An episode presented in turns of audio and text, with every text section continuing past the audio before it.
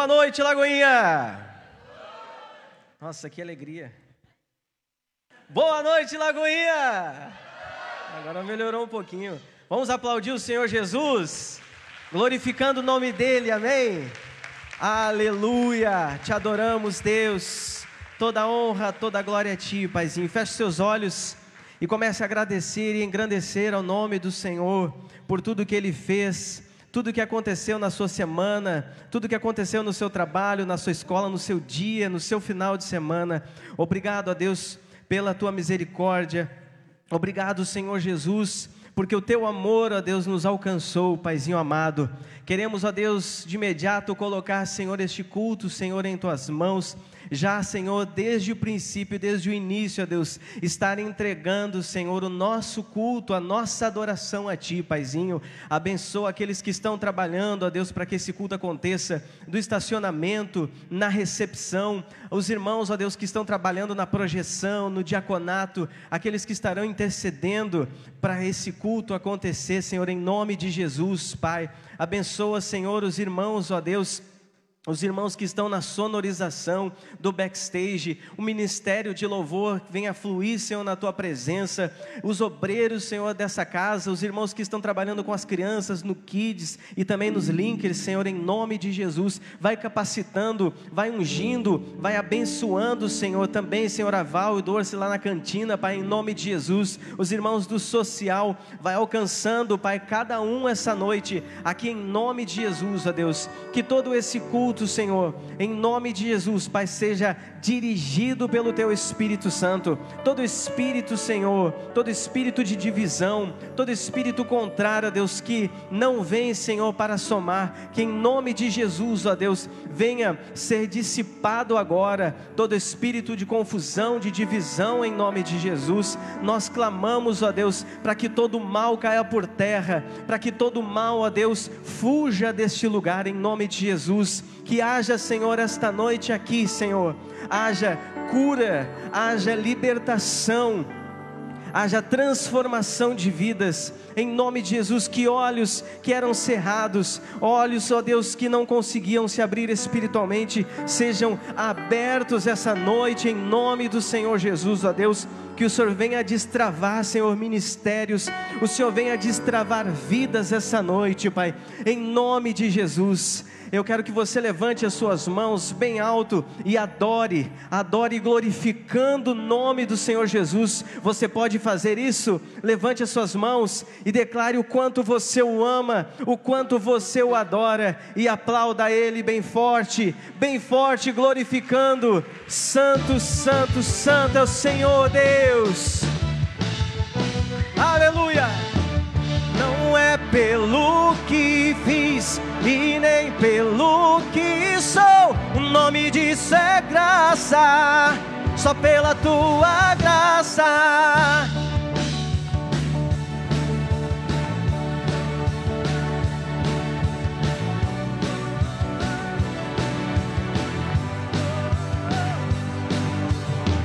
Como explicar a tua graça?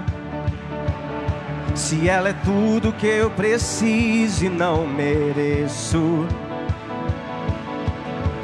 E com o raiar de um novo dia, vem misericórdias novas sobre mim.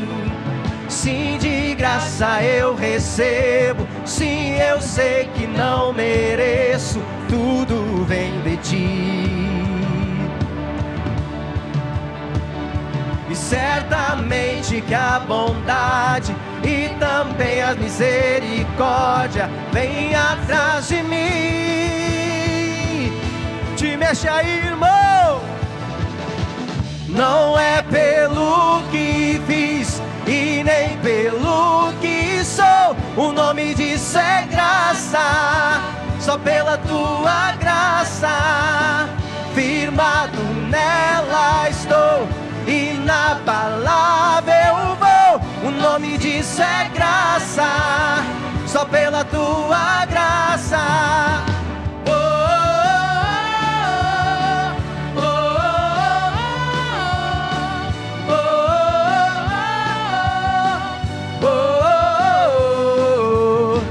Como explicar a tua graça? Se ela é tudo que eu preciso e não mereço. E com o raiar de um novo dia, vem misericórdias novas sobre mim.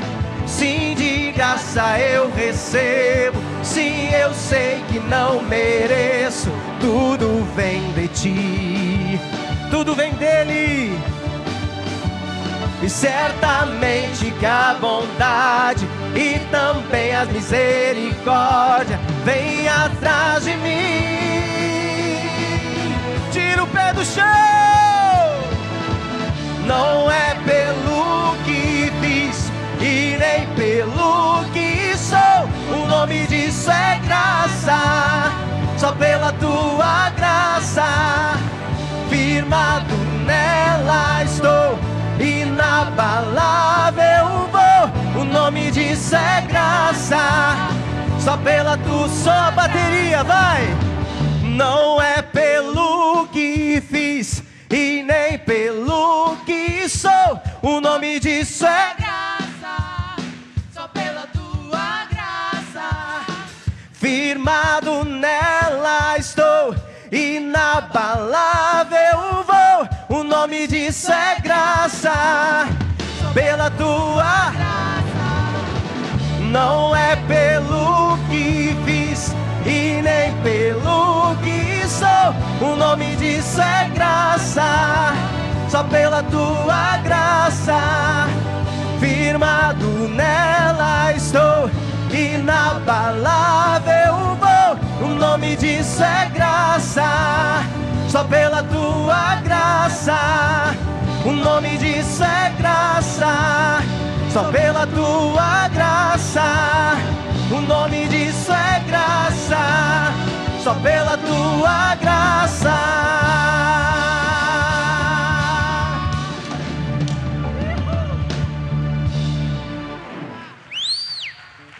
Aleluia! Glória a Deus! Oh, Senhor Jesus é maravilhoso. Se não fosse pela graça dele, quem de nós estaria aqui hoje? Aleluia. Muito obrigado, Deus, pela tua presença.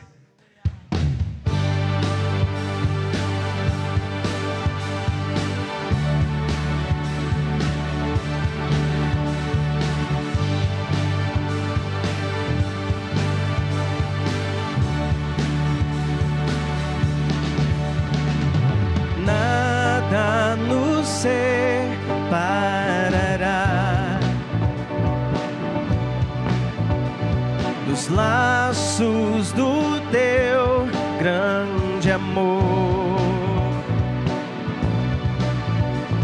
De longe ouvimos o amor que chama, paixão profunda, bondade e graça se derramando. É tão profundo, tão imenso furioso, poderoso e abraça-nos. Só Ele pode devolver a vida aos corações. O Pai que seu Filho nos deu. O Filho que por todos morreu.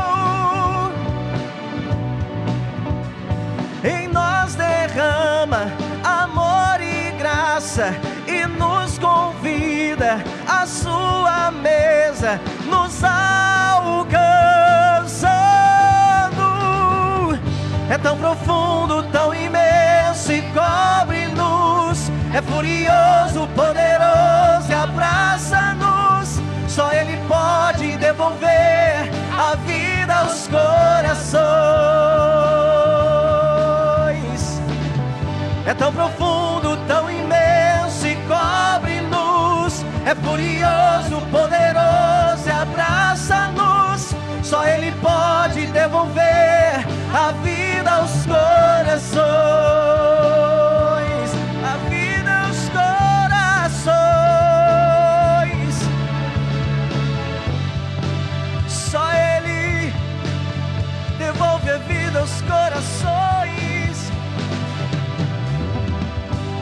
Profundo, tão imenso e cobre-nos. É furioso, poderoso. Só Ele pode devolver. Cante isso. É tão profundo, tão imenso e cobre-nos. É furioso, poderoso e abraça-nos. Só Ele pode devolver a vida aos corações. É tão profundo, tão imenso e cobre-nos. É furioso, poderoso e abraça-nos. Só Ele pode devolver a vida aos corações. Diga, é tão profundo, é tão profundo, tão imenso. É furioso, poderoso e abraça-nos. Só Ele pode devolver a vida aos corações.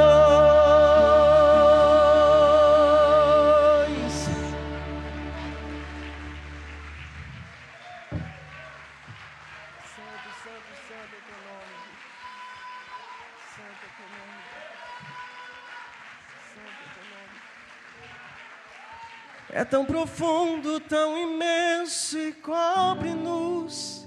É furioso, poderoso e abraça-nos. Só Ele pode devolver a vida aos corações. É tão profundo, tão imenso. É furioso, poderoso.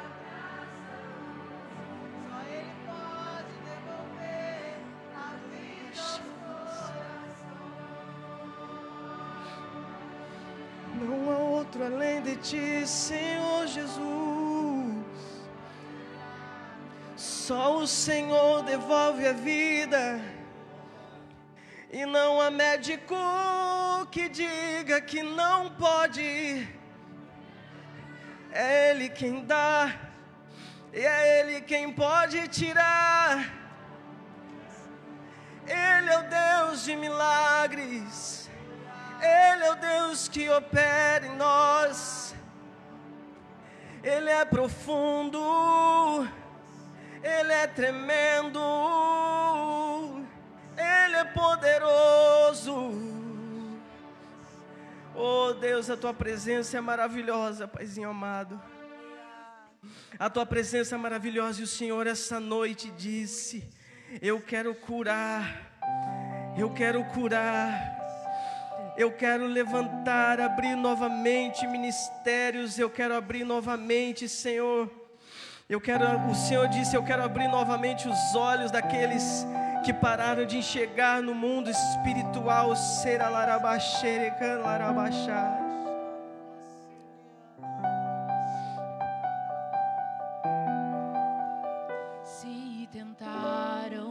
Matar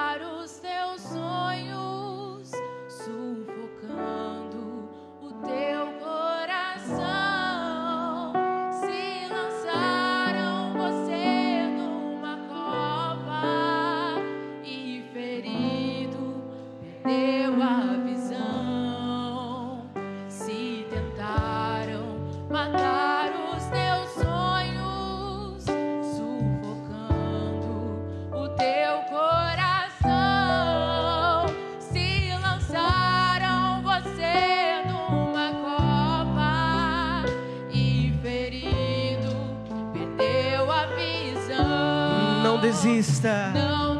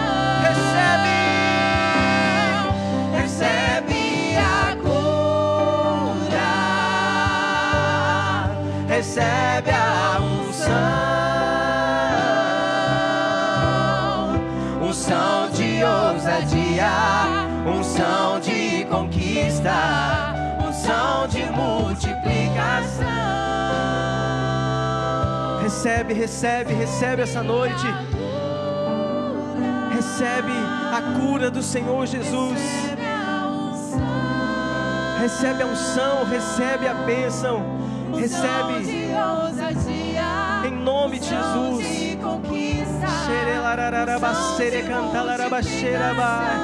Recebe a cura, declare, declare a cura sobre você. Declare a cura sobre o seu corpo, sobre o seu coração, sobre a sua mente. Mentes destravadas em nome de Jesus. Ore cantalarabacere, andalarabachore, cantararabacerabai. Ore lararararabacere, cantalarabacere. Oh,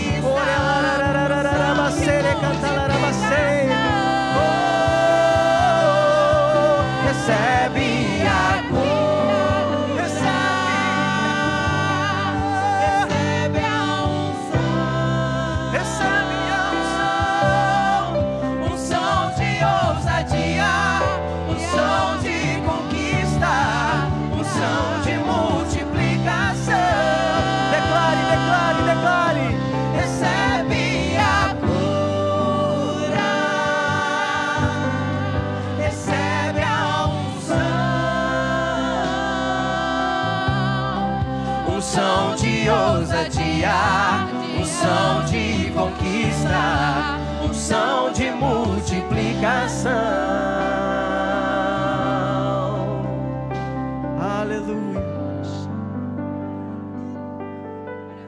És santo, Senhor. Você pode aplaudir a Ele, porque houve cura nesse lugar. Houve transformação de vidas nesse lugar. E o Senhor continua operando, operando, operando. Tudo pela tua graça, pela tua misericórdia, Paizinho. É tudo pela tua graça e pela tua misericórdia, Deus. Se não fosse a tua misericórdia, Senhor, nós não estaríamos experimentando nada disso. Se não fosse pela tua misericórdia, meu Deus, nós ainda estaríamos presos, Senhor, ao nosso passado. Ainda estaríamos presos, Senhor, em todo em tudo aquilo, Senhor, que aconteceu, que nos frustrou, que machucou o nosso coração. Mas o Senhor veio e nos trouxe uma nova vida. O Senhor veio e nos trouxe esperança. Obrigado, Senhor Jesus, porque o Senhor teve piedade, teve misericórdia de nós. Oh, nós só te louvamos por essa graça, Pai. Ah, que saudade, que saudade de ouvir tua voz. ao entardecer. Ah, que vontade, que vontade de voltar ao jardim da inocência. Se eu pudesse, voltaria atrás e não faria novamente o que fiz. Troquei minha comunhão pela escuridão da noite e em trevas tornei os meus dias. Ah, que saudade, que saudade de ouvir tua voz ao entardecer. Que vontade, que vontade de voltar ao jardim da inocência. Se eu pudesse, voltaria atrás e não faria novamente o que fiz.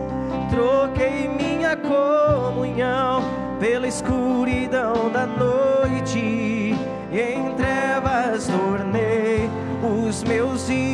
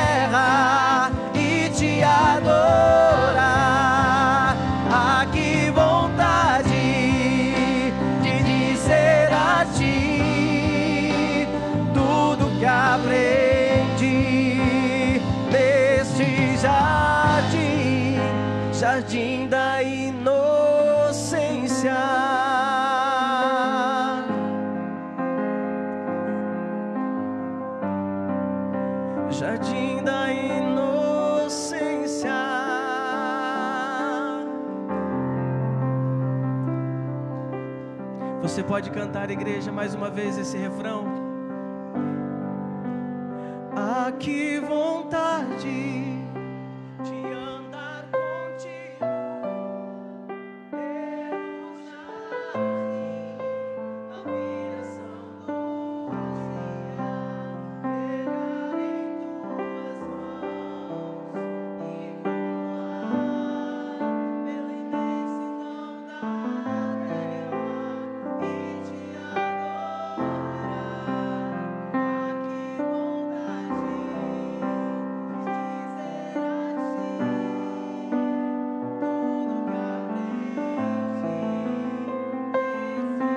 Mais uma vez, ah, que vontade, ah, que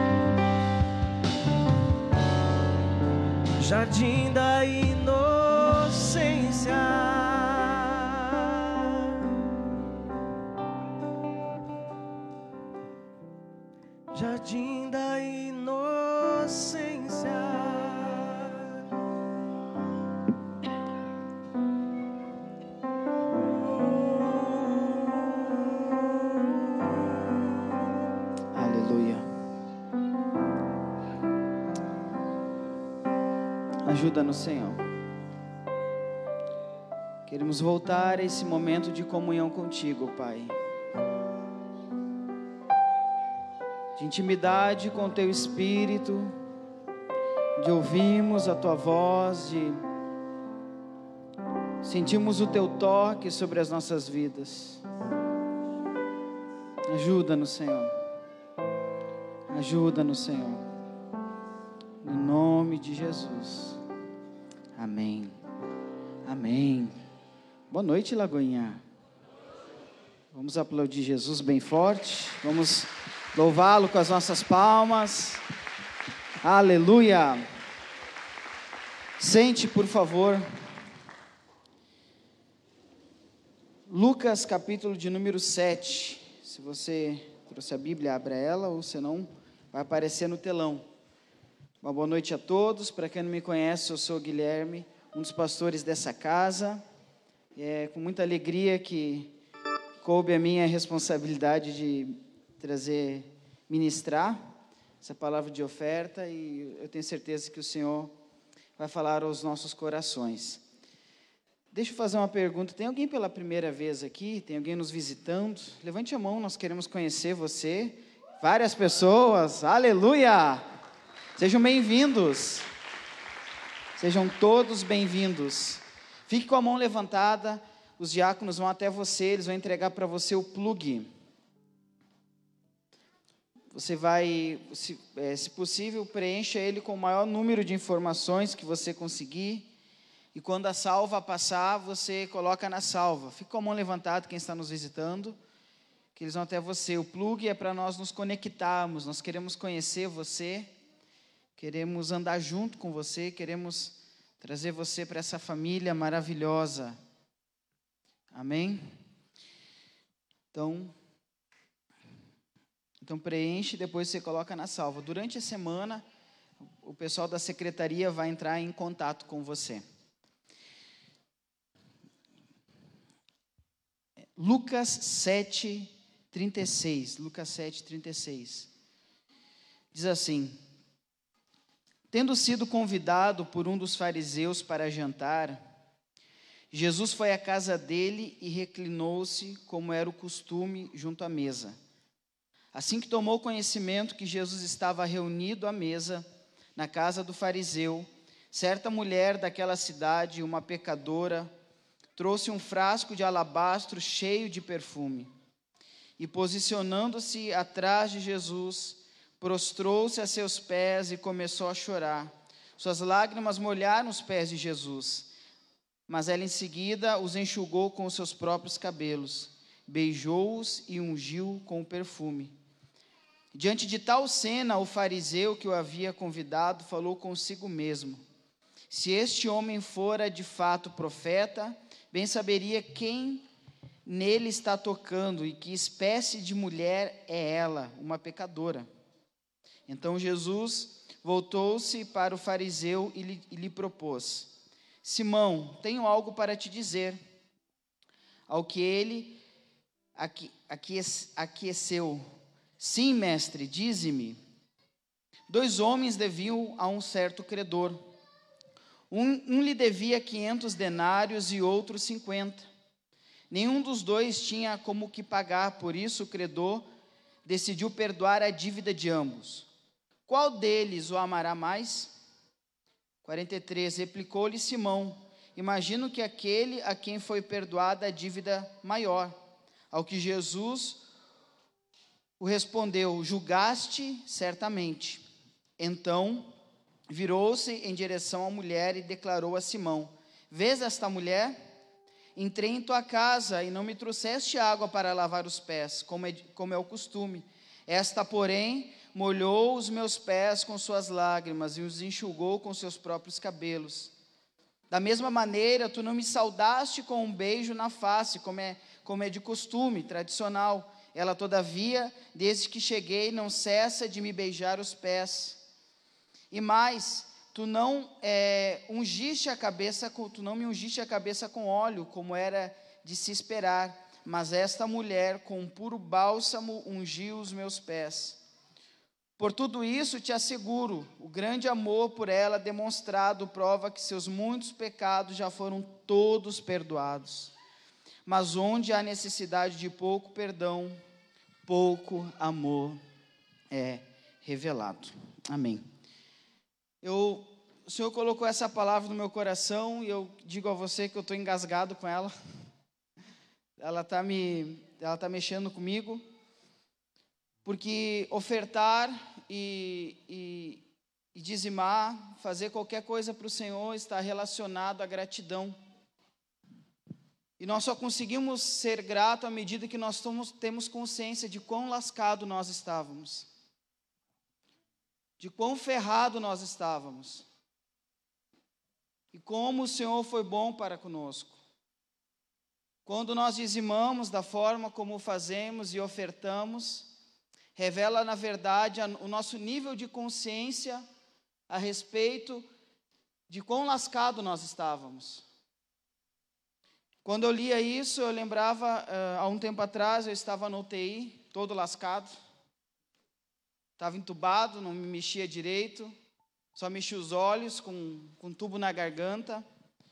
E haviam homens e mulheres lá que me cuidavam de uma forma tão, tão especial. Óbvio que não todos, mas havia alguns que eram, eram era de constranger. Eu tinha vergonha de pedir algumas coisas a eles, né? Porque você fica imóvel, então tem que trocar fralda, tem que limpar a boquinha, tem que fazer tudo. E alguns foram tão, tão queridos assim, fizeram além. Eu penso assim, ah, depois você valoriza os técnicos de enfermagem, porque eu penso o que eles ganham não, para o que fazem, tem que amar, tem que amar a profissão de verdade. Por que eu estou dizendo isso? Porque depois que eu saí do hospital, toda vez que eu vejo a foto de um deles, eu tenho a oportunidade de conversar com eles, a minha vontade de levar eles lá em casa e servir eles. Então, quase todos eu faço o convite, vamos lá em casa jantar lá, vamos. Porque a sensação que eu tenho é que eu tenho uma dívida.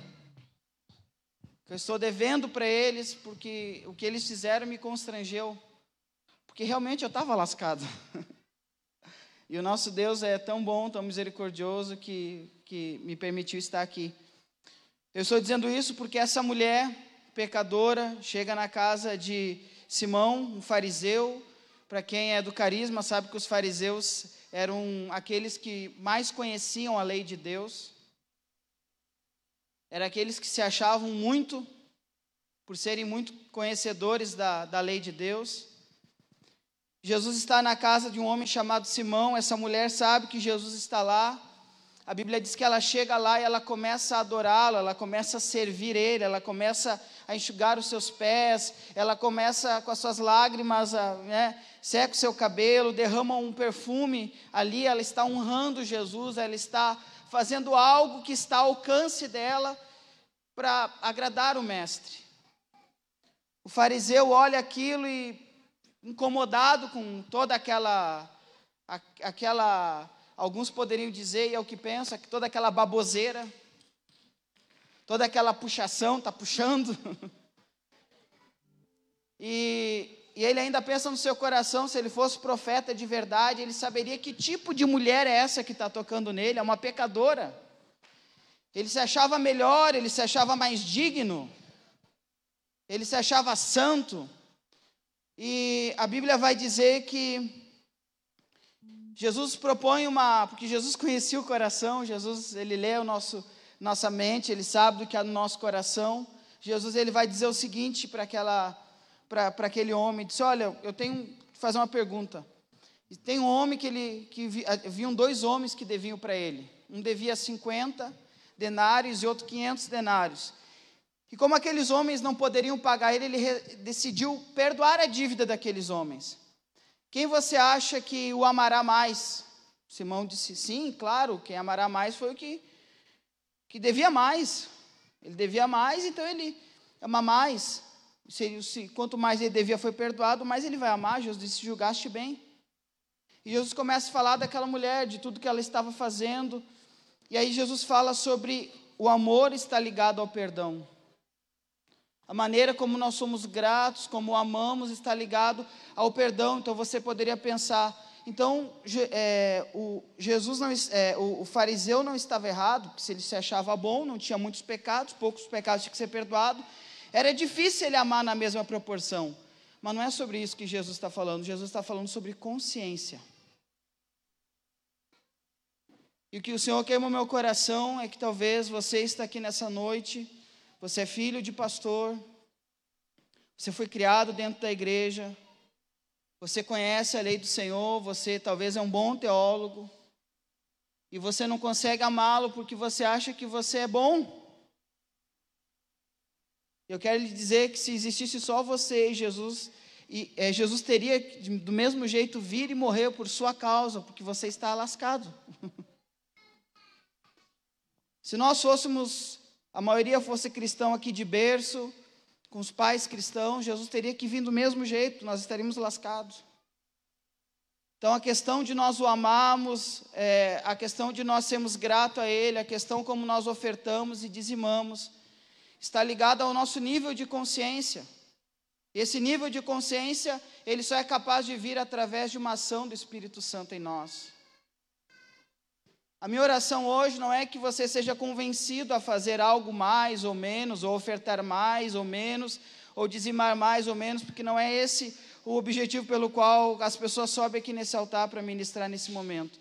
A minha oração nessa noite é que eu e você venhamos, pela ação do Espírito Santo, sermos convencidos o quão lascado nós estávamos, o quão pecadores nós somos, e o que Ele fez por nós, como Ele nos amou. Amém? Como Ele derramou a sua graça. Então, dessa forma, quando nós chegarmos num momento como esse, nós vamos tentar fazer de tudo para agradá-lo. Que era que aquele fariseu não entendia, aquele fariseu estava olhando e dizendo: por que, que ela está fazendo isso? Que loucura que ela está fazendo? Porque ela tinha um nível de consciência de quão lascada ela estava, de quão perdida ela era e do que Jesus havia feito por ela. Então, aquele vaso de alabastro, que alguns estudiosos dizem que era um ano de trabalho, o valor daquilo, aquilo para ela não era nada. Porque ela, ela tinha uma dívida de gratidão com ele, de amor por ele. Não porque ela era uma pecadora, uma prostituta, só pela quantidade de pecado, mas pela, pela consciência do pecado. Que o Senhor nos convença hoje, que o Espírito Santo age em nós e nos mostre o quão pecadores lascados nós estamos ou somos, a ponto de nós nos arrependermos e provarmos desse amor e ficarmos é, devotos a Ele de tal maneira que nós vemos de, de qualquer forma assim querer agradar, querer agradar ao Senhor.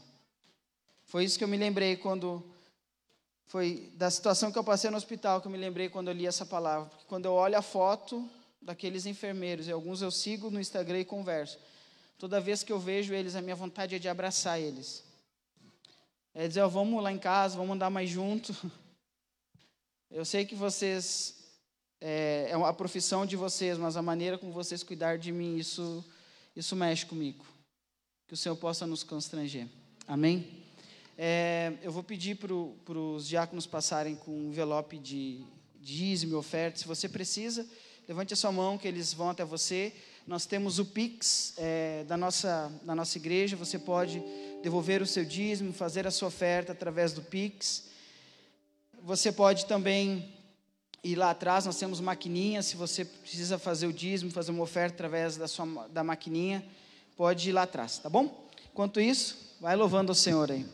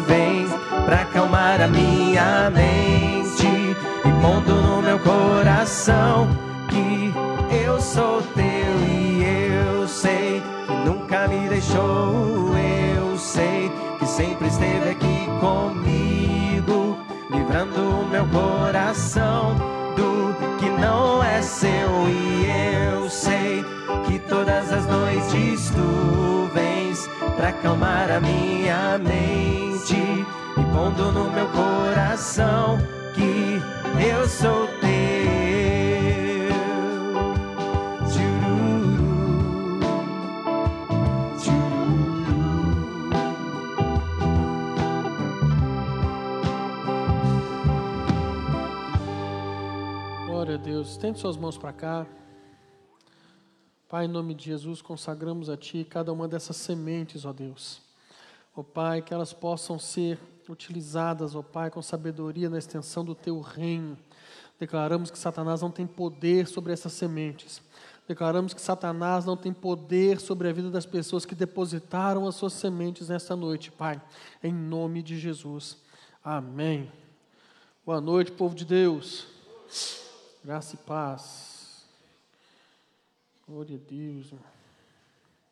Pega a sua Bíblia aí, levanta ela bem alto. E vamos todos juntos fazer a nossa declaração de fé.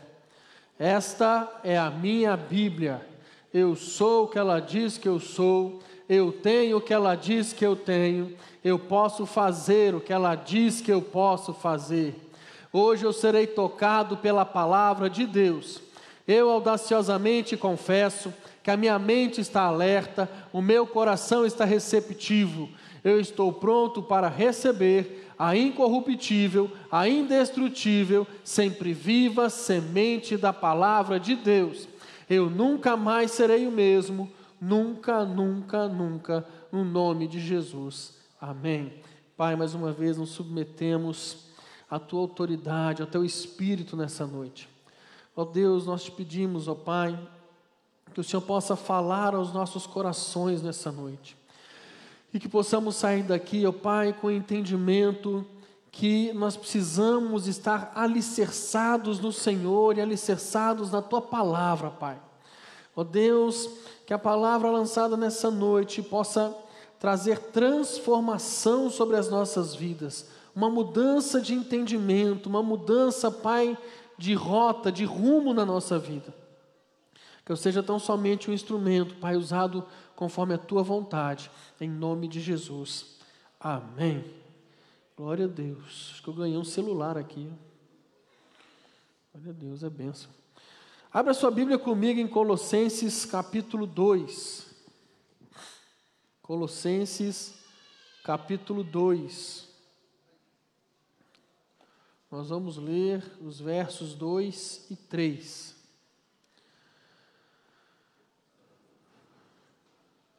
Glória a Deus.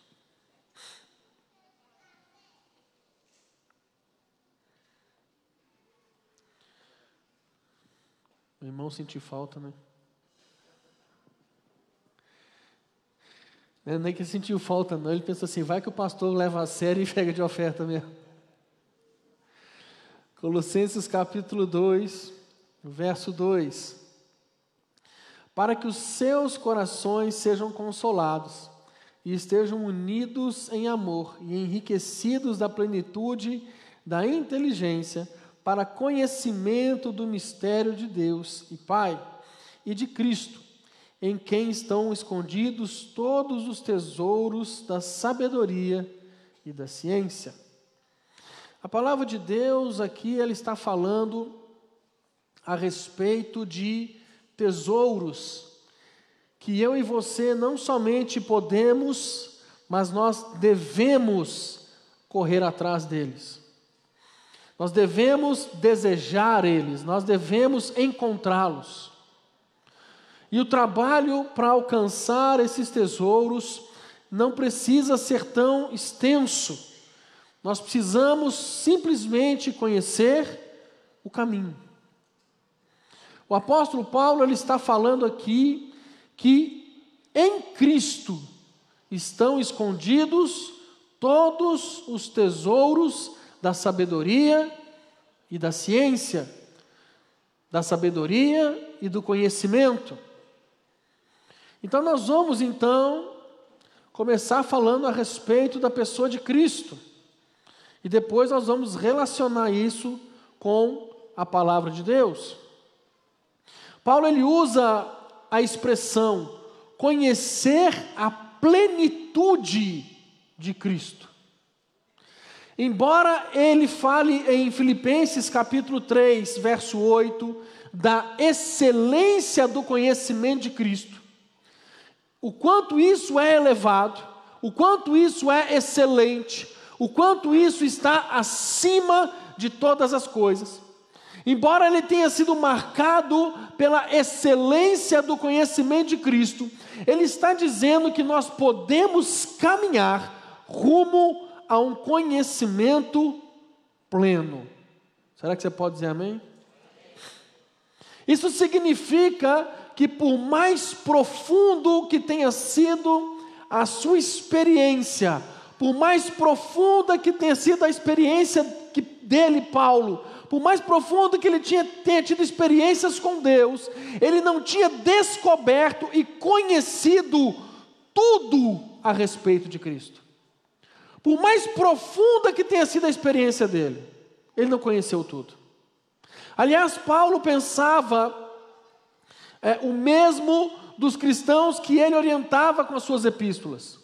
Porque algumas vezes ele fala, ele fala sobre chegar a esse conhecimento pleno, sobre conhecer plenamente. E ao usar essa linguagem, ele está deixando claro que nós ainda não temos tudo.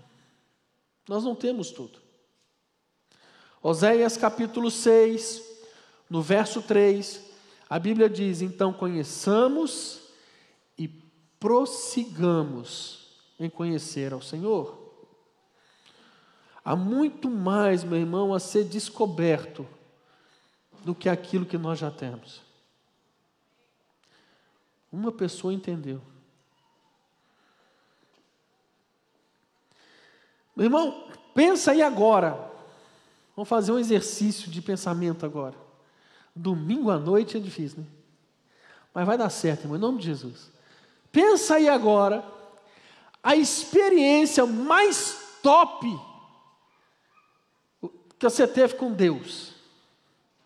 A experiência mais violenta, assim, mais legal, mais top que você teve com Deus.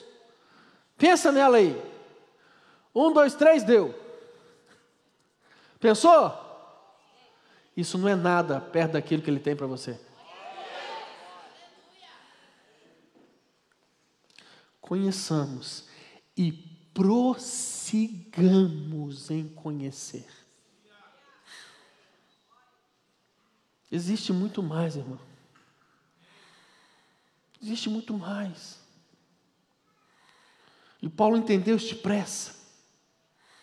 Quando ele dá o testemunho diante do rei Agripa, lá em Atos 26, verso 15 e 16, ele fala, é, e disse eu: Quem é, Senhor? E ele me respondeu: Eu sou Jesus a quem tu persegues.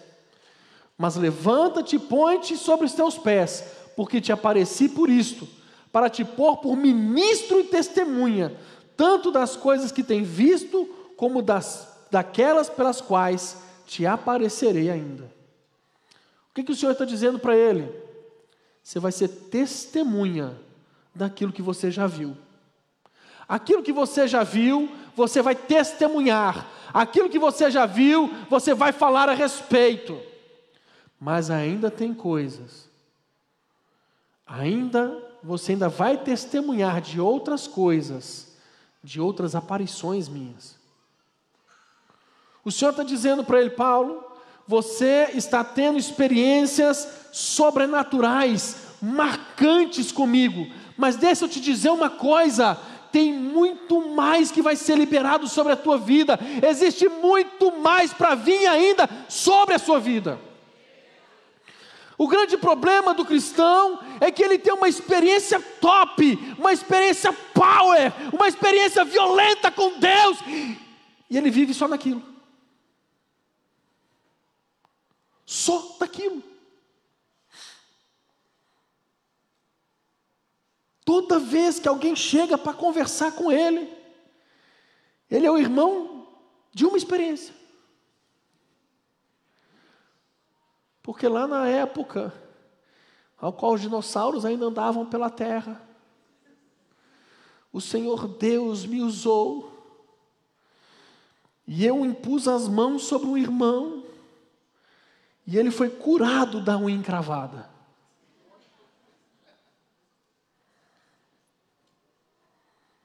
Deixa eu te falar uma coisa, querido: tem muito mais de Deus sobre a sua vida.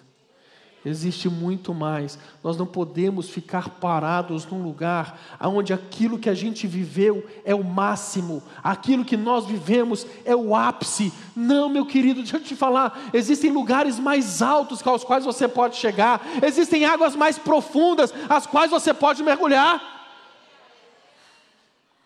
Existe muito mais de Deus para você. Nós precisamos entrar neste lugar aonde nós compreendemos que existe mais. Existe mais. Há uma jornada, meu irmão, de descobrimento, de descoberta do relacionamento com Cristo, que envolve conhecê-lo de uma forma profunda. Nós precisamos entender isso, meu querido.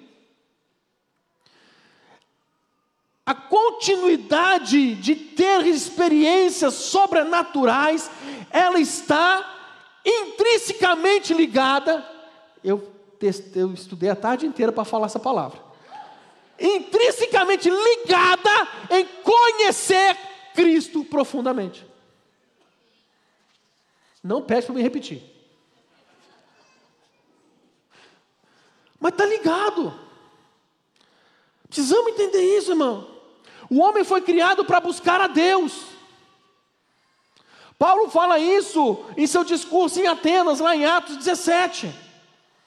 Quando você vai ler Atos 17, verso 26 e 27, olha o que a palavra de Deus diz: E de um só sangue fez toda a geração dos homens, para habitar sobre toda a face da terra, determinando os tempos já dantes ordenados, e os limites da sua habitação, para que Aí vem a explicação. Para que, que ele fez isso? Para que buscassem ao Senhor. Se porventura Tatiano o pudessem achar, ainda que ele não está longe de cada um de nós. Ele nos criou para que nós buscássemos a sua face. E meu irmão, não é Deus que quer dificultar as coisas. Somos nós. Porque Deus quer ser achado. Deus quer ser achado. Sabe quando quem aqui é pai vai entender? Quando você vai brincar com seu filho de esconde-esconde. É esconde-esconde aqui? Vocês estão entendendo o que eu estou falando? Estou falando língua estranha. Estão entendendo, né? Quando você vai brincar com seu filho de esconde-esconde, mas você não, não vai se esconder para ele não te achar, você quer que ele te ache. Aí você esconde atrás da cortina e fica os pezão do lado de fora. É assim Deus com você, filho. Ele quer ser achado por você. Ele quer ser encontrado por você. Jeremias 29, 14, a Bíblia diz: serei achado de vós.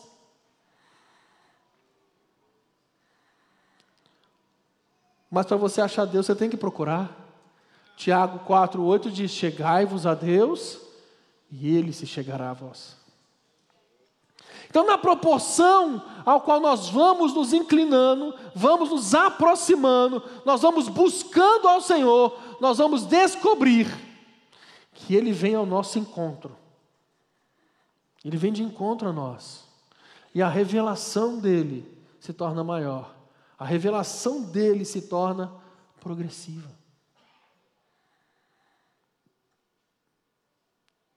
Amém? Meu irmão, ninguém, ninguém, ninguém pode ter a pretensão de, na caminhada cristã, achar que já alcançou tudo. Não pode. Não pode achar que já tem tudo. Eu já sei tudo. Eu já fiz tantos seminários, eu já fiz tantos isso, tantos aquilo, tantos cursos de, de, de, de, de libertação, tantos cursos disso, tantos cursos daquilo, tantos cursos de cura interior. Eu sei tudo. Sabe não, filho. Sabe não. Filipenses 3,8, a Bíblia diz: E na verdade tenho também por perda todas as coisas, pela excelência do conhecimento de Cristo Jesus. Eu tenho por perda tudo, tudo que eu vi até hoje, tudo que eu aprendi até hoje, não vale nada, porque eu tenho que conhecer a Cristo. É por Ele, é Ele, é a Ele que eu tenho que conhecer. Para conhecê-lo.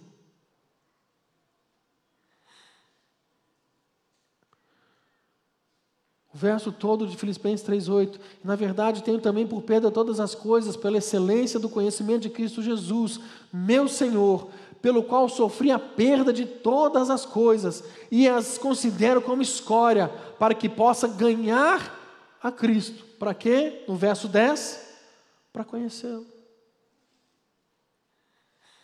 Aí eu te pergunto: conheceu ou não conheceu? Eu conhecia Ele meu querido, deixa eu te falar uma coisa. Você conheceu a Cristo quando você entregou sua vida para Ele. Alguém anunciou a boa nova do Evangelho, aquela palavra foi direto, foi direto ao teu coração, e ali você conheceu a Cristo, amém? Mas você conheceu um pouco dele. Na sua caminhada cristã, você precisa conhecer mais. Há uma jornada de descoberta que nós precisamos trilhar, meu querido. Há uma revelação maior que precisa ser experimentada. muito maior. Uma revelação de quem Ele é. Eu fico vendo o povo nos debates teológicos. Tão lindo isso. Pastor, o senhor é tribulacionista? Eu sou Jesus, irmão. É isso que importa. Pastor Adão teve umbigo.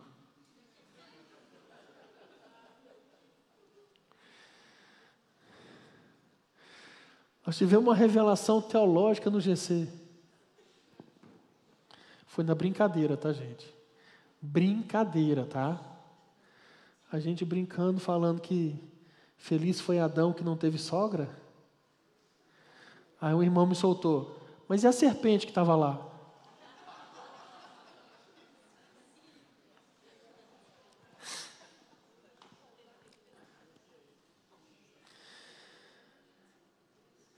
Eu faço as piadas quando minha sogra não está aqui. Mas existe um caminho para conhecer a Jesus. A gente vê o povo de Deus se prendendo em coisas, querendo ganhar argumentos, querendo mostrar que é o melhor, que sabe mais, que conhece mais. Querido, deixa eu te falar uma coisa. Eu não conheço nada, eu não sei nada e eu quero mais. Essa que tem que ser essa mentalidade. Eu quero é mais. O texto que nós lemos, a Bíblia diz que Deus teria tesouros escondidos. Tesouros escondidos. E eu te garanto uma coisa, querido: se eles estão escondidos, mas não é para que eles permaneçam escondidos. Jeremias 33, 3, a Bíblia diz: Invoca-me e te responderei, anunciar-te-ei coisas grandes e ocultas que não sabes. Há uma jornada de descoberta onde Deus ele quer revelar, onde Deus quer falar, onde Deus ele quer mostrar o seu coração, aonde Deus ele quer mostrar a sua pessoa, ele quer mostrar o seu caminho na palavra. E no que se refere a conhecer Jesus, nós precisamos entender que há muito mais a se conhecer dele do que sobre nós. Nós precisamos entrar nesse lugar de revelação para saber quem é Cristo. Quem Ele é. Efésios capítulo 4, no verso 20, a Bíblia fala: Mas não foi assim que aprendestes a Cristo. Meu irmão, eu, eu já falei isso aqui várias vezes, e, e eu amo essas expressões na Bíblia. E são essas expressões que muitas das vezes muita gente cai e não entende o texto e prega errado. Olha o que, que o texto está falando. Mas não foi assim que aprendestes a Cristo. Ele não está falando aprendeste sobre Cristo. Ele falou: aprendestes a Cristo. Nós ensinamos a pessoa de Cristo. O próprio Jesus, ele fala em Mateus 11, 29, aprendei de mim, que sou manso e humilde de coração. Então, quando você vê um crente arrogante e soberbo, você pergunta para ele: foi de Jesus que você aprendeu?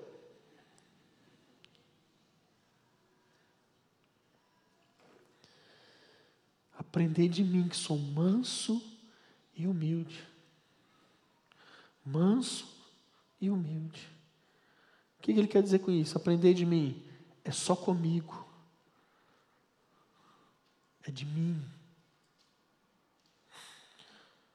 Se a gente entender que é uma jornada de descoberta e que essa jornada ela envolve o que a própria palavra de Deus classifica como tesouros eu acredito que o meu e seu coração vai ter um pouquinho mais de empolgação para trilhar esse caminho.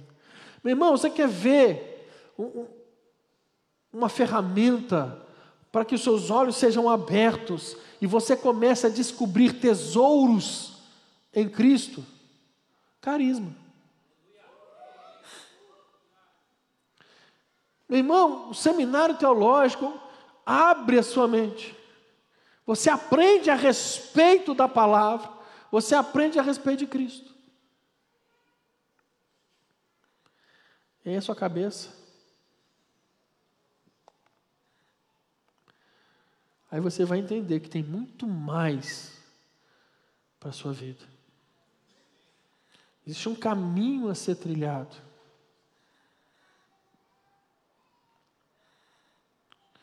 Existe um caminho.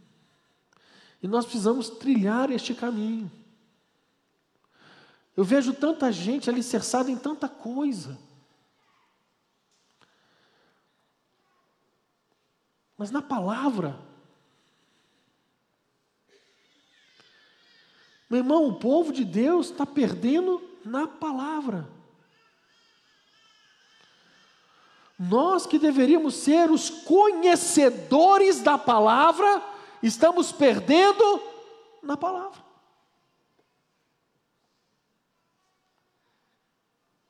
Estamos perdendo.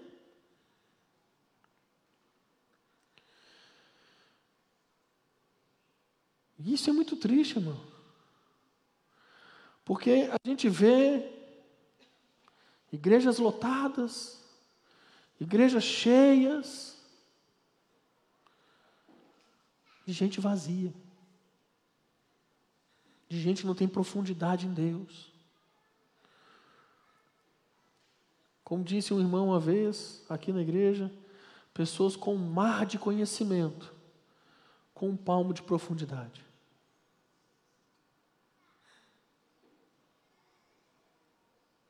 É o que a gente tem encontrado no meio do povo de Deus. Pessoas que não se aprofundam na palavra. E aí, quando chegam para você e falam qualquer coisa contrária à palavra, você acredita, porque você não está alicerçado na palavra. Não está alicerçado nela.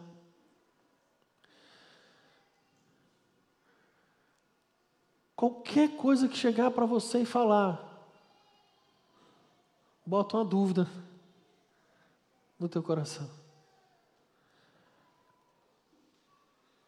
Você precisa trilhar esse caminho de conhecimento, trilhar esse caminho de profundidade em Cristo.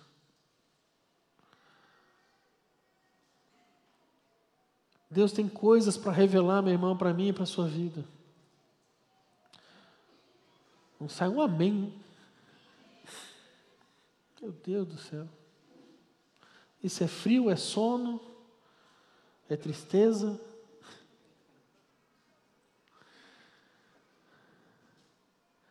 Se é tristeza, nós vamos te encaminhar para o TA.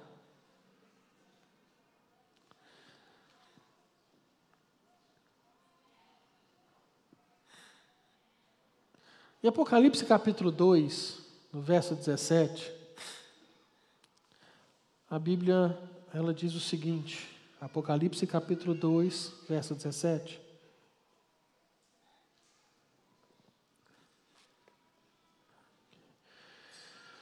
Quem tem ouvidos, ouça o que o Espírito diz às igrejas.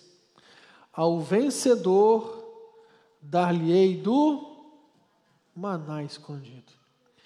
Para quem que ele vai dar? Quem que é o vencedor? Não é aquele que chegou primeiro. É aquele que permaneceu. Grande problema no meio da igreja, que não conhece a palavra, não é aprofundado na palavra, é que a maioria quer chegar primeiro. A maioria quer chegar na frente. Eu tenho que ser o primeiro, eu tenho que ser, eu tenho que ser. Mas o vencedor na Bíblia não é o que chega primeiro, é o que permanece firme, é o que continua fiel, é o que não foi levado por nenhum vento de doutrina, é o que não foi enganado.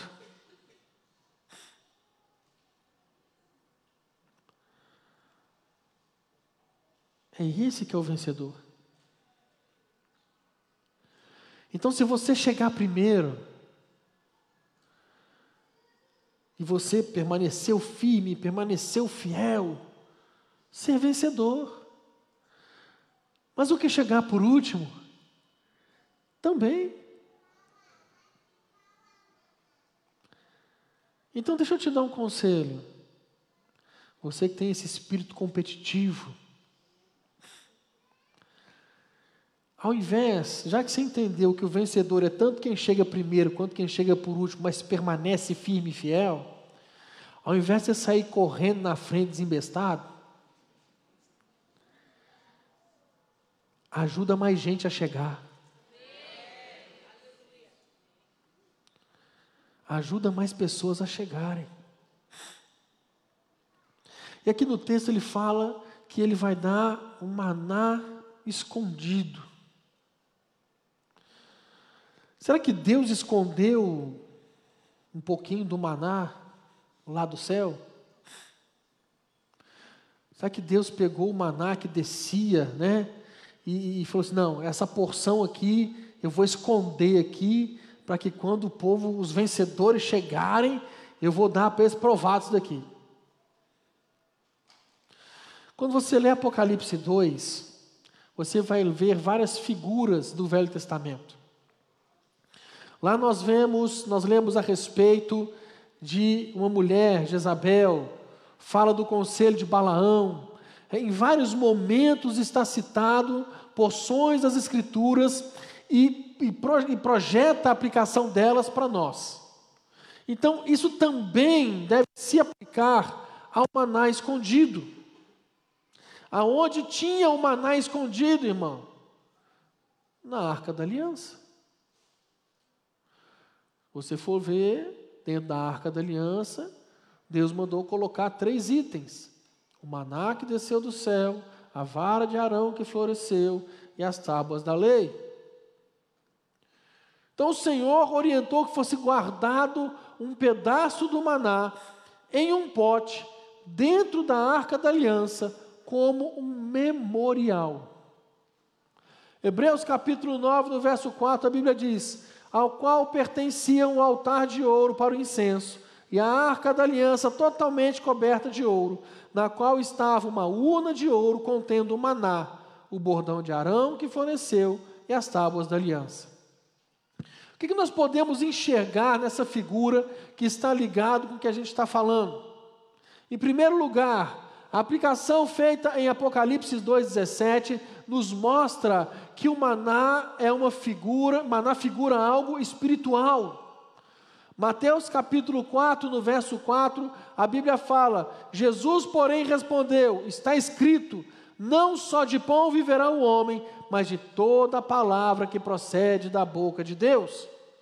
Quando Jesus diz isso, ele está fazendo uma citação de Deuteronômios capítulo 8, no verso 3.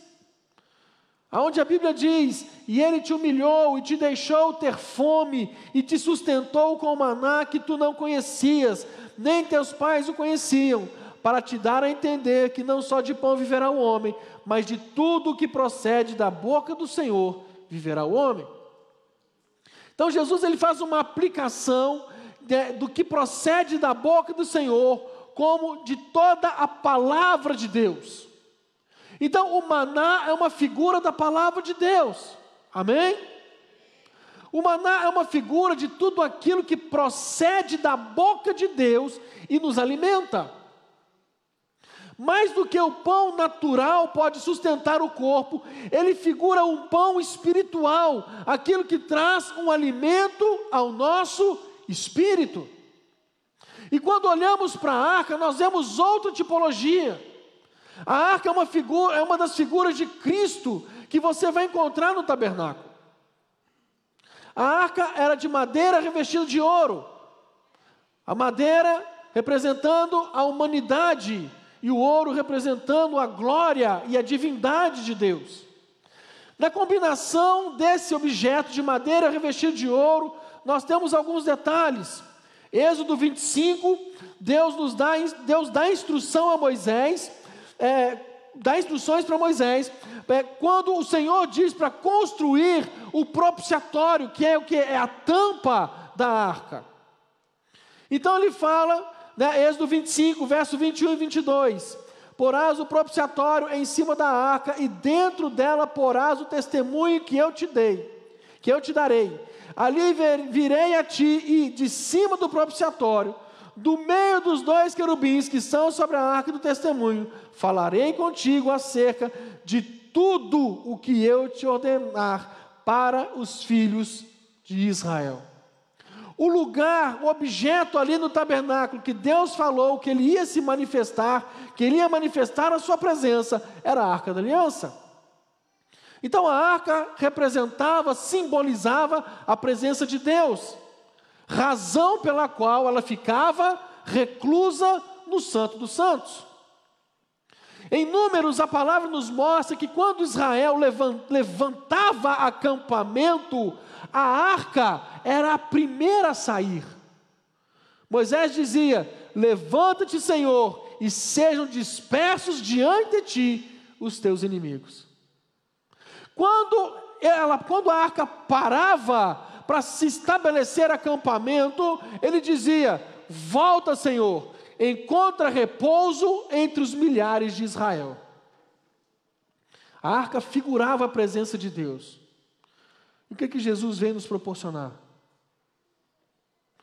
Ele foi chamado de Emanuel, Deus conosco. Ele era a manifestação da presença de Deus no nosso meio, a revelação do Pai no nosso meio. Então a arca figura a pessoa de Jesus. Agora, por que Jesus mencionou o maná como sendo escondido? Esse maná que foi colocado dentro da arca, ele está fora do alcance da vista das pessoas, porque a arca era toda fechada, não tinha como ver lá dentro, não tinha como olhar dentro dela. E a única forma de ter acesso a esse maná era como se você pudesse, e não era qualquer um que podia, mas era como se você pudesse chegar perto dela abrisse a sua tampa e olhasse dentro dela o que tinha. Deixa eu te falar uma coisa. Tesouros escondidos não vão ser descobertos à distância.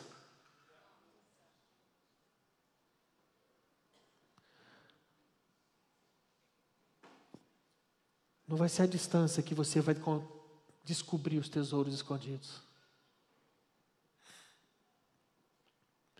Existem tesouros escondidos em Cristo que não serão descobertos com o relacionamento à distância que você tem tido com Ele.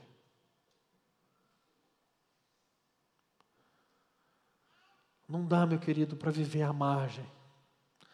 Não dá para viver mais, meu irmão, como o povo no deserto fez, quando Deus falou que para Moisés: Moisés, fala para o povo santificar que daqui a três dias eu vou vir porque eu quero falar com o povo.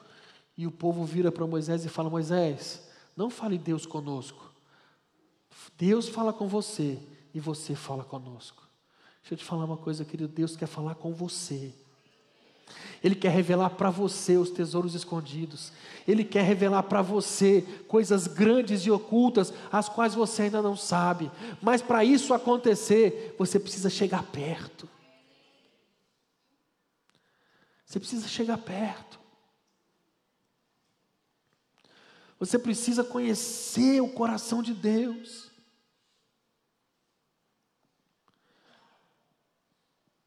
Sabe, meu querido? Ter um relacionamento com Deus, um relacionamento com Jesus.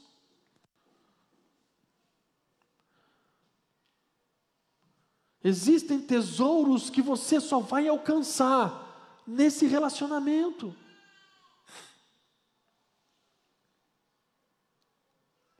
De intimidade. Quem está entendendo? Por que, que você acha que a igreja é chamada de noiva?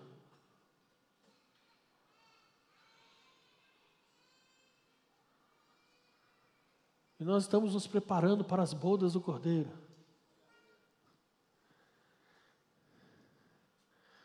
Um casamento. A preparação para um casamento. Tem um momento de conhecer. Né, por falar nisso, a turma do Começando Certo estava lotada. É. Todo mundo abriu a porta dos desesperados. Mas a galera, a turma estava lá cheia para aprender a respeito de namoro. Como que é o namoro cristão? E aí começa a namorar, e entende que aquela coisa ali tá legal, eu acho que é isso mesmo. Vamos para a escola de noivos. Porque nós vamos noivar. É isso aí. Aí vai para o noivado, e o noivado a gente sabe que é para juntar recursos para casar. É ou não é verdade? É.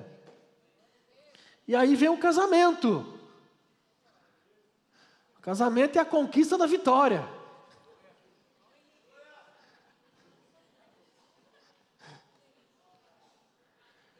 Tem coisas próprias do casamento que no namoro você não desfruta.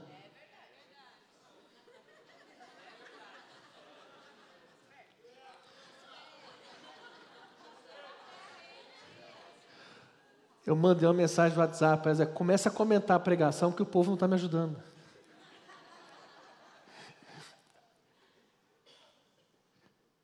No namoro, você está se conhecendo. Não existe intimidade. No noivado, você está preparando para a intimidade. No casamento, tem a intimidade. E aí você conquista o tesouro escondido.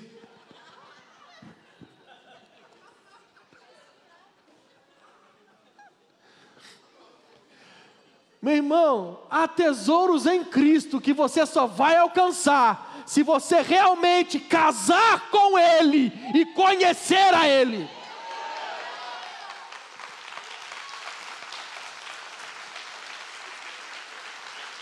Ele espera de mim de você um relacionamento de namoro superficial, aonde vocês não se conhecem. Ele não espera de mim de você um relacionamento de noivado, aonde a gente está pensando talvez que possa ser algo sério, mas ele está esperando um relacionamento de noiva com o noivo, casados, para ele poder revelar para você coisas grandes e ocultas.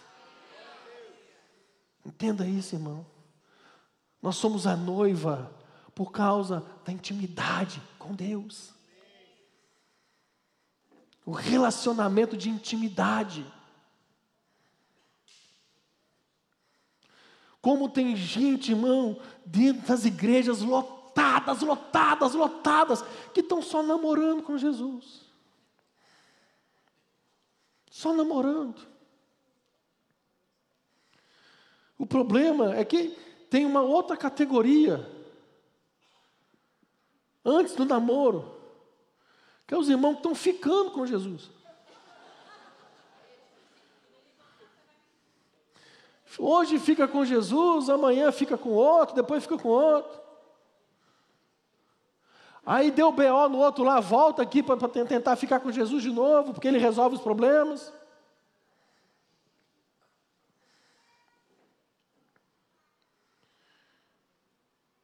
Muita gente dentro das igrejas, lotadas, irmão. Nós estamos vivendo tempos de igrejas abarrotadas de gente. Mas a grande maioria com relacionamento superficial com Deus. Superficial. Vivendo de profecia em profecia, de experiência em experiência. E Deus lá em cima doidinho assim, nossa, eu tenho uns trem doido para mostrar para ele, mas ele não quer nada comigo.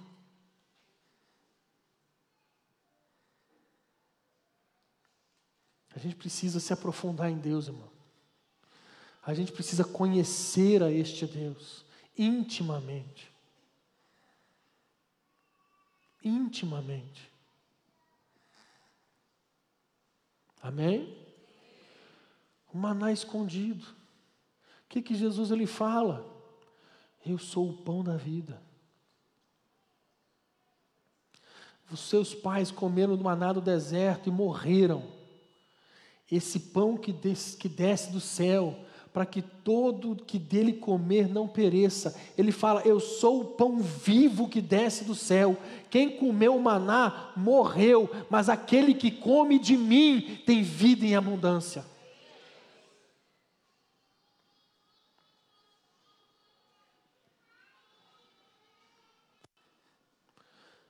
Você precisa conhecer a Cristo. Você precisa, irmão, mudar completamente o teu relacionamento com Deus. Você precisa se aprofundar. Se aprofundar, querido. Você precisa ter compromisso. Uma das marcas do casamento não é o contrato que é assinado no cartório, mas uma das marcas do casamento chama-se aliança, que é o que você precisa fazer com Deus. uma aliança, de um relacionamento sério com Deus. Eu sei que muitos dizem que tem dificuldade, meu irmão. Mas deixa eu te falar uma coisa. Uma coisa é você ter dificuldade de se relacionar com Deus, outra coisa é você ficar parado aonde você está. Eu não sei o que fazer para me relacionar com Deus. Meu irmão, vai para um GC, Lá você vai ouvir a palavra de Deus. Eu não sei o que, que eu vou fazer para me relacionar com Deus, para conhecer a Deus. Eu tenho tantas situações na minha vida que precisam ser resolvidas. Meu querido, quando acabar o culto, levanta, corre e se inscreve para o encontro com Deus. Lá no encontro com Deus nós vamos tratar muita coisa da tua vida. Ah, mas ainda está difícil, porque tem muitas situações da minha família que não sei o quê. Acabou o encontro com Deus, meu querido, se inscreve no TA. Você vai ter um acompanhamento pastoral, você vai ser cuidado. Ah, mas eu preciso agora, eu preciso conhecer mais da palavra porque eu não conheço tão pouco da palavra, eu queria aprender mais. Seminário Teológico Carisma, se aprofunda na palavra de Deus. Meu querido, ferramenta não falta, falta é posicionamento seu. Falta é posicionamento.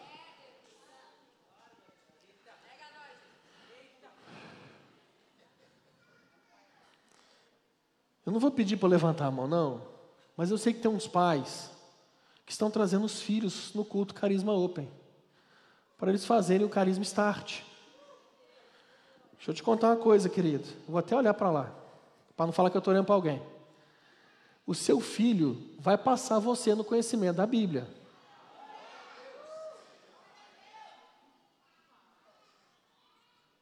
Porque o seu filho está gostando de ouvir a palavra e está se posicionando, enquanto você está parado.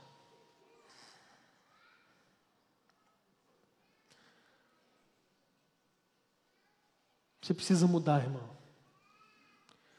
Você precisa conhecer esse Jesus que quer revelar segredos para você, quer mostrar tesouros ocultos para você. Ele quer dar para você um maná escondido. Fica de pé no seu lugar.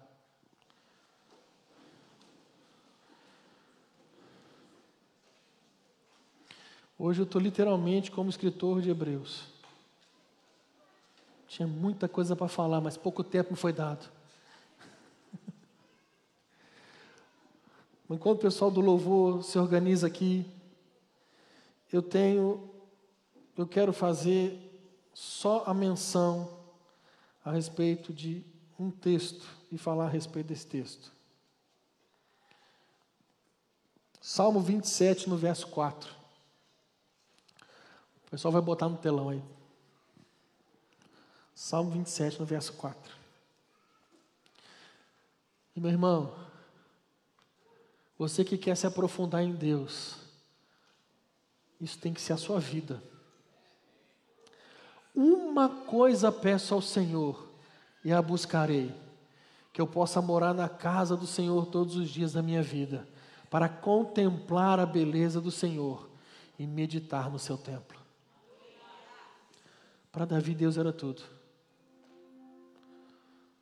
Ele fala: Eu quero habitar todos os dias no teu santuário. Para quê? Para ter as bênçãos de Deus sobre a minha vida? Não. Para contemplar a formosura de Deus. A formosura. Ele quer conhecer a Deus intimamente.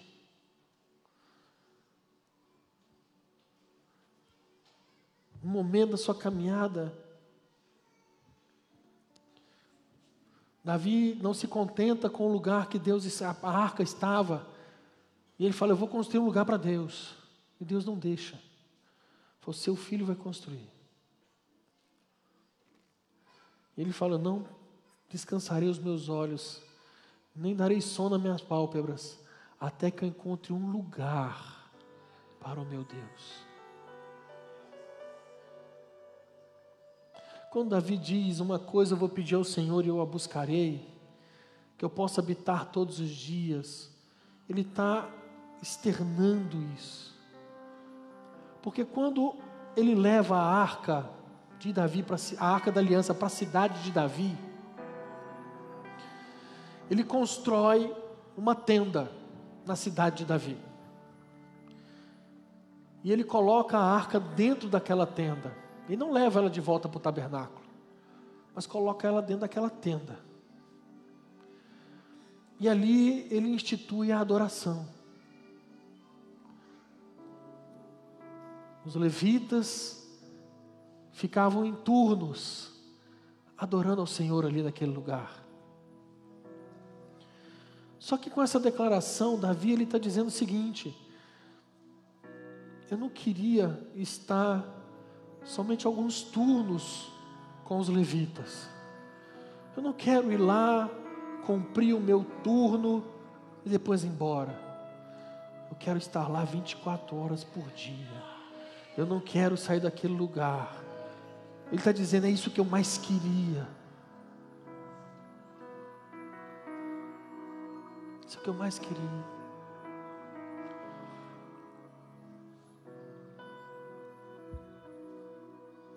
Quando você se aprofunda e se alicerça na palavra, irmão,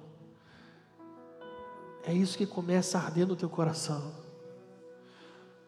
Eu quero mais. Eu quero mais. Eu quero mais.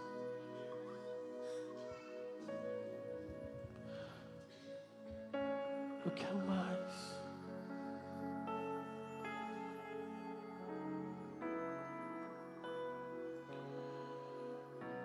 Quando a Bíblia diz que Deus não habita em casas feitas por mãos humanas, muita gente usa isso para falar contra os templos das igrejas. Mas eu vejo Deus falando o seguinte com isso. A única coisa que eu tenho saudade e que eu quero trazer de volta quando eu não preciso de uma casa física, eu sinto falta do tabernáculo de Davi. Por quê? Porque a única coisa que Deus quer trazer de lá não é a beleza, mas sim o espírito que Davi levantou de desejarem a Deus mais do que qualquer outra coisa. Mais do que qualquer outra coisa. É essa intensidade, essa paixão de Davi, que ele tinha por Deus, pelo Senhor, isso tem que arder no nosso coração. Feche os seus olhos. Existem pessoas aqui que precisam de uma mudança radical na sua vida com Deus. Porque você não está tendo vida com Deus. E você precisa passar a ter vida com Deus. O Senhor te chama nessa noite. O Senhor te chama nessa noite.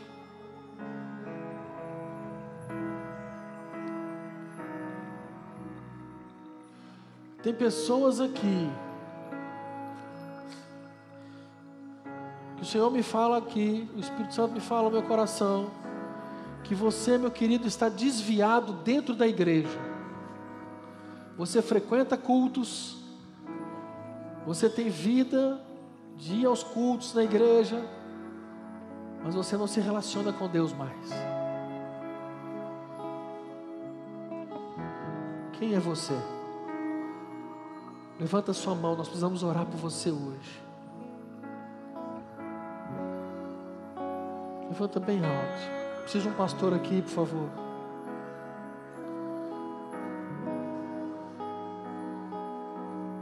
Pastor, um, isso, pastor Lore. Obrigado. Mais um pastor ali, ó.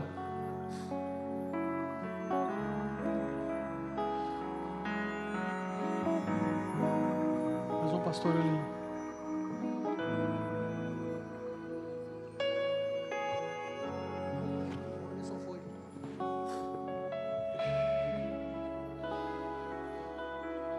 Ore por esse irmão que levantou a mão. Ore por ele. Tu és tudo que eu mais quero. O meu fôlego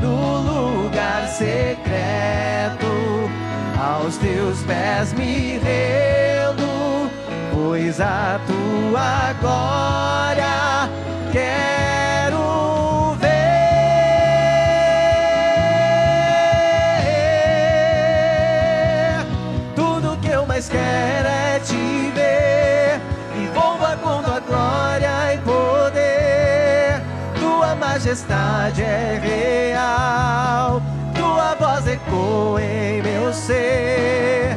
Tudo que eu mais quero é te ver. Envolva com tua glória e poder. Tua majestade é real. Tua voz ecoa e diga tudo que eu mais quero. Tudo que eu mais quero é te ver. Me envolva com tua glória e poder. Tua majestade é real. Ecoa em meu ser. Tudo que eu mais quero é te ver. Me envolva com tua glória e poder.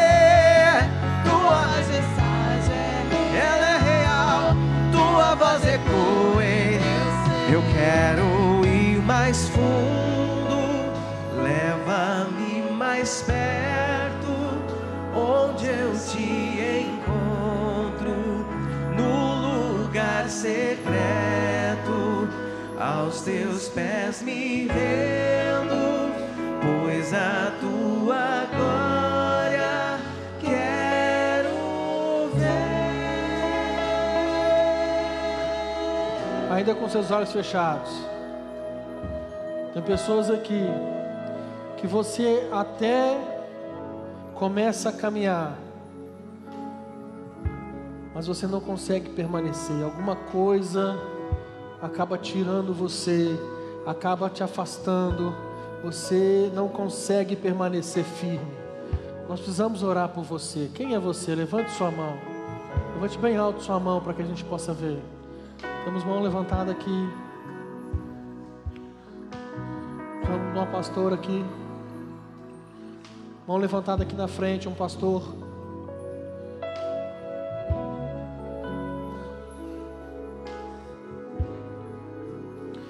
Mais um pastor aqui na frente também. Mais um pastor ali. Todos com os olhos fechados. Todos com os olhos fechados.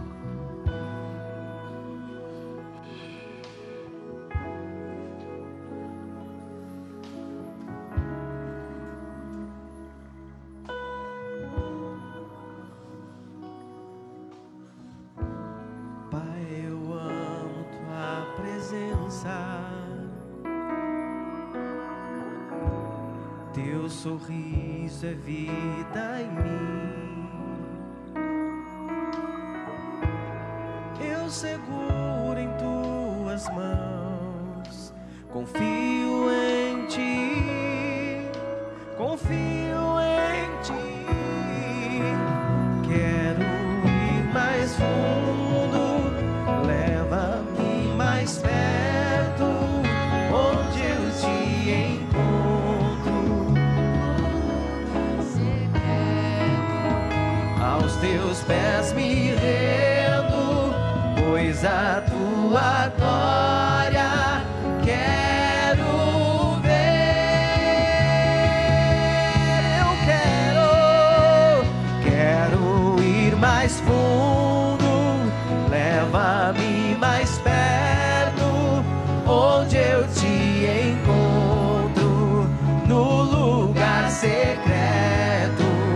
aos teus pés me rendo, pois a tua glória quero ver.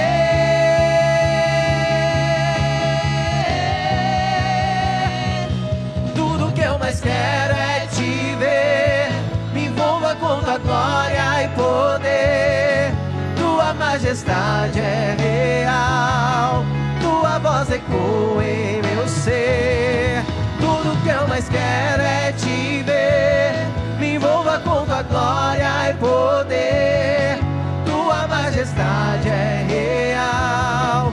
Tua voz ecoa em meu ser. Tudo que eu mais quero é te ver. Me envolva com tua glória e poder. Tua majestade é real. Tua voz ecoa em meu ser. Tudo que eu mais quero é tua glória e poder. Tua majestade é real, tua voz ecoa em meu ser. Quero ir mais fundo, leva-me mais perto. Declara, declara.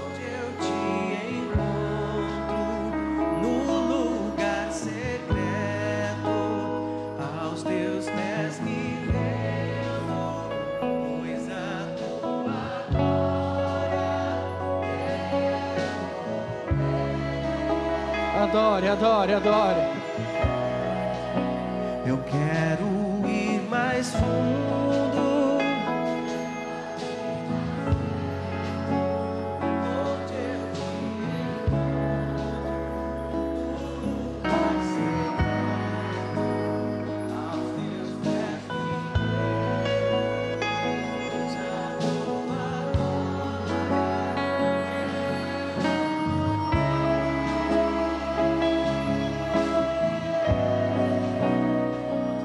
Gente aqui que o Senhor está falando que a sua vida de raso acabou.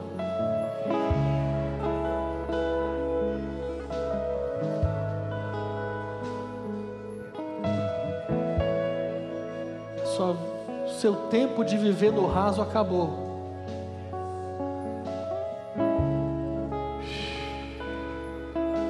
O seu tempo de ficar parado acabou.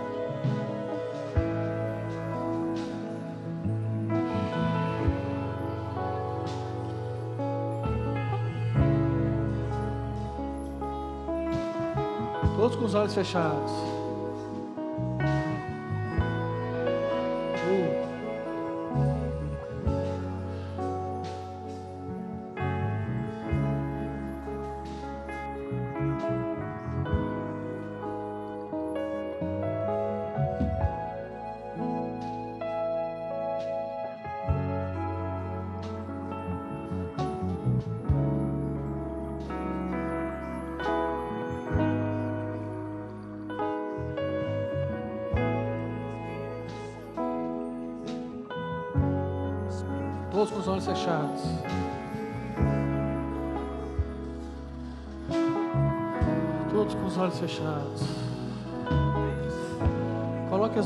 Sobre o teu coração. E repita comigo essa oração dizendo: Senhor Jesus, nessa noite eu entendi que eu preciso me alicerçar no Senhor.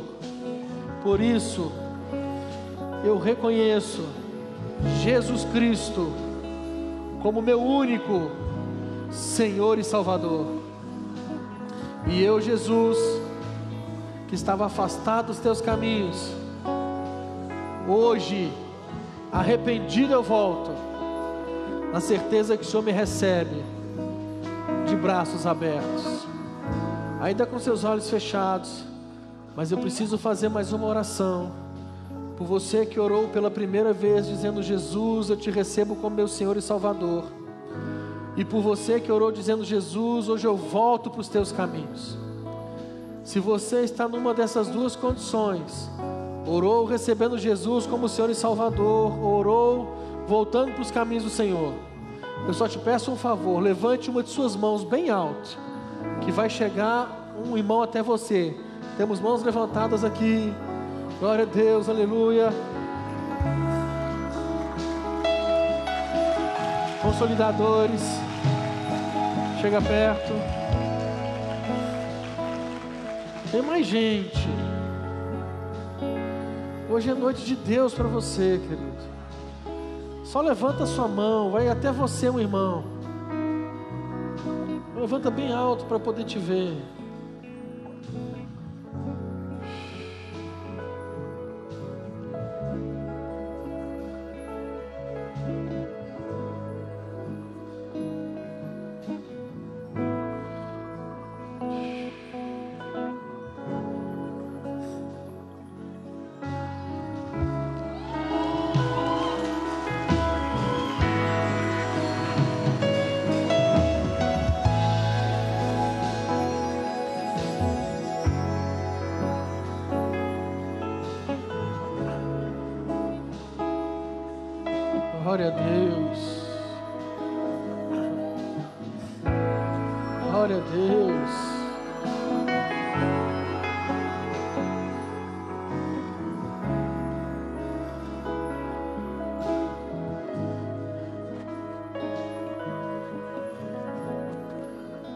Posso estar enganado, mas eu tenho uma impressão no meu espírito que tem mais uma pessoa pelo menos.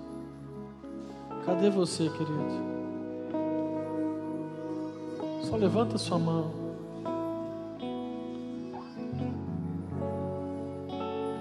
Nós vamos até você.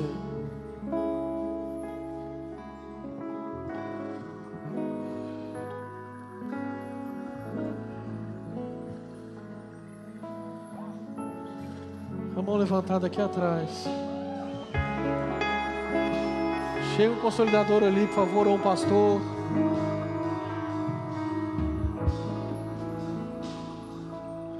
Chega nele ali, traz aqui na frente.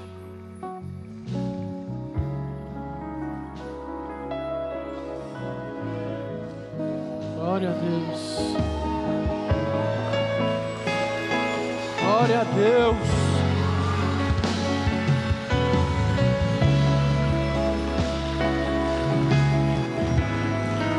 Estende as mãos para cá. Libera a palavra de bênção sobre a vida deles. Pai, em nome de Jesus, nós abençoamos essas vidas, ó Deus. Ó Pai, eu te peço, Pai, que em nome de Jesus o nome deles esteja escrito no livro da vida, Pai. Em nome de Jesus, nós, como igreja do Senhor, abençoamos a vida deles, abençoamos e nos alegramos com essa decisão, ó Pai, que eles tomaram por Ti. Aleluia! Nós abençoamos a vida de cada um deles, ó Pai, em nome de Jesus. Amém. Olha para mim aqui, por favor, rapidinho. Caminhada cristã não dá para andar sozinho. A gente precisa andar junto para ter ajuda, sabe? Sozinho é difícil. Vocês me veem aqui em cima do altar pregando. Eu só estou aqui pela misericórdia de Deus e graças às pessoas que estão aqui, que me ajudam nos momentos de dificuldade. Isso é igreja, um ajudando o outro. Esses irmãos estão com vocês, eles vão olhar atrás com você, vão orar por você de novo, vão anotar os seus dados, que a gente quer manter contato com você. Mas eu quero apresentar para vocês uma família que está aqui para abraçar vocês e ajudar vocês nessa caminhada. Eu vou contar até três e vou pedir para vocês se virarem para conhecer essa família. Um, dois, três. Se virem para conhecer essa família. Quero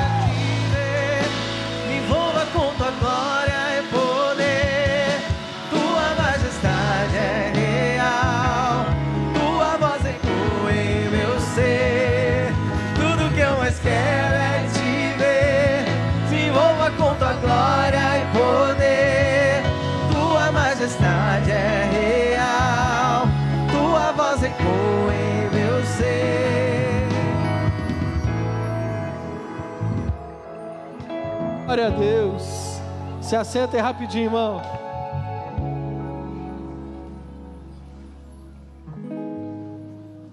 Não fui só eu que vi esse mico do Edu aqui, não, né?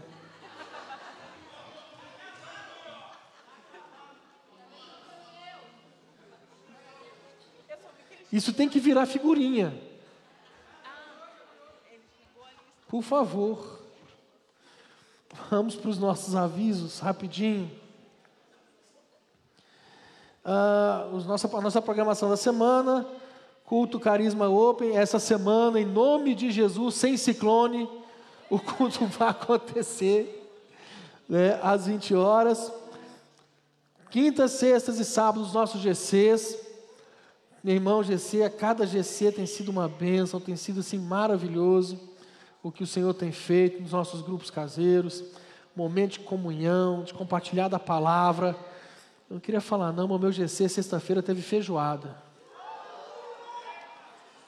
É, irmão. Olha aí, ó.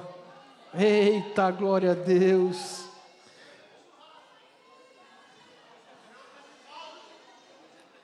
Você está vendo que comida rola, né, gente? Então, uh, sábado, nosso culto Legacy, às 20 horas. E os nossos cultos de celebração, às 10 e às 18 horas. No dia 30, nós vamos ter o café com empreendedores. Né? Você que é empreendedor, você que é empresário, você que gosta dessa área do empreendedorismo, você tem que estar nesse café no dia 30.